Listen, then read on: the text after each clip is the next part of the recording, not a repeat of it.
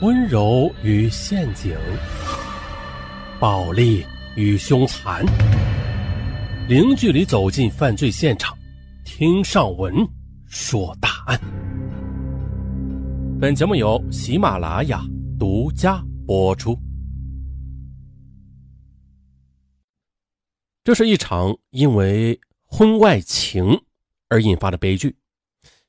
呃，先不剧透啊，咱们从头细说。海滨城市三亚的初夏，椰树、荔枝、茶花是慷慨的散发着芬芳的气息，到处都充满着生机。二零零三年四月二十四日下午的，一个中年男子急匆匆的赶到了三亚市公安局刑警支队二大队报案，称他的儿子程子军一九九二年八月出生，家住三亚榆林海军大院内，在榆林八一小学读书。于四月二十三日晚上七时从家里出走，一直未归。出走时身穿着白色短袖运动衣、蓝色的运动裤，基本特征嘛是身高一点五一米，短头发，不胖不瘦。现在他的父亲怀疑孩子已经被人绑架或者杀害。接到报案后，警方立刻立案侦查，紧急研究案情之后，办案人员立刻的投入了调查工作，初步查明了。报案人程民之子程子军于四月二十三日晚上失踪，而据程子军的母亲柳兰介绍说，小孩子一般每天晚上是九点半回家，如有事儿不能按时回家，他总是打电话与其母亲说明原因的。就在四月二十三日晚上十点，孩子还是没有回家，全家人心急如焚呐，四处寻找，但是均无音讯。据目击者称。程子军的同学潘伟，他讲，四月二十二日下午五时许，潘伟看到有一个二十多岁、身高约一点六米、小眼睛、留长发、穿着短裙的女人到榆林八一小学找到程子军，并且一起从学校的教学大楼向附近的肇庆大酒店的方向走去了。一提及如此特征的女人，柳兰显然非常震惊，一种可怕的预感也涌入到脑海。她说。这个女人可能就是胡爱芳，是三亚市商品街雅典娜美容美发中心的主管。此人与我老公程民关系非同一般。再查又发现，孩子失踪之际呢，程民曾经接到过情人胡爱芳的电话，可是胡爱芳只是问他今晚能不能回来，啊，未提及其他的事儿。前思后想，反复的思量，为了配合警方迅速的找到失踪的儿子。陈民无奈的向警方说出了内心深处的隐私。我在两千年上下的曾经在三亚认识了一个湖北女孩胡爱芳，并且和她交了朋友。啊，不过后来吧，我感到和这个女孩交朋友会影响到我的家庭，所以呢，我就不想和她交朋友了。但是孩子的突然失踪，嗯，不知道与她有没有关系。啊，警方综合分析小孩失踪前的前因后果。种种迹象表明，这孩子的失踪啊，很可能与胡爱芳有关。胡爱芳在哪里住啊？民警接着追问：“啊，他现在租住在三亚市商品街三十四号二楼的一个套间里。”程民回答。可谁料的，闻听风声的胡爱芳思想斗争非常激烈，一连几天是寝食不安。他心里明白，自己的行为是杀人罪啊。啊！况且自古以来都是欠债还钱，杀人偿命。再说了，帮助自己遗失的两个人已经远离三亚了啊！是坐以待毙啊，还是来个三十六计，走为上啊？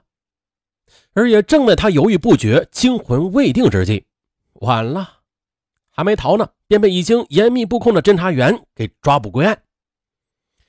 经过突审，胡爱芳心理防线被击溃。交代了八月二十三日晚上，在自己的住处用领带勒死了男友的小孩程子军，并且叫两个同乡搭乘出租车遗失三亚市水业大厦斜对面围墙处的前后经过。接着，办案人员押着胡爱芳来到抛尸现场，找到了被杀害了三天的孩子程子军的尸体。只见他脸色铁青，睁着一双死不瞑目的大眼睛，仿佛是在向世人发问。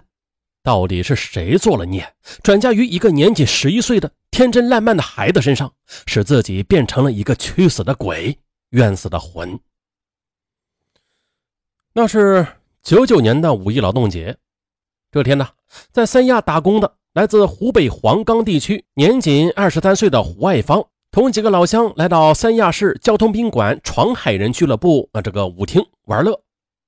可谁料了啊，胡爱芳与老乡跳完舞，这屁股刚落座呢，一位相貌堂堂、白净高大的中年男子上前邀请他，他呀没有拒绝，便伴着他进入舞池。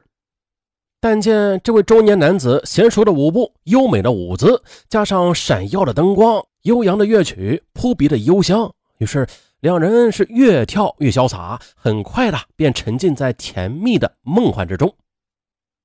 又借着旋转的五彩灯光，这两双充满激情爱意的眼，似乎都想告诉对方些什么东西。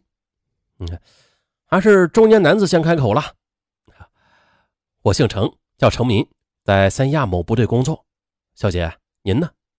我叫胡爱芳，是湖北黄冈人。随着一支支舞曲，他们尽情的跳着、唱着，轻轻的交谈着。舞会散后，程敏又是一番殷勤相送，并且记下了胡爱芳的呼机号码，约好了翌日相见的时间和地点。这日复一日的，两人已经不是原本意义上的舞友了。感情的潮水在他们各自心中涌动着，两个爱心撞击着，开始默默的升华了。可是这岂止是感情的默默升华呀？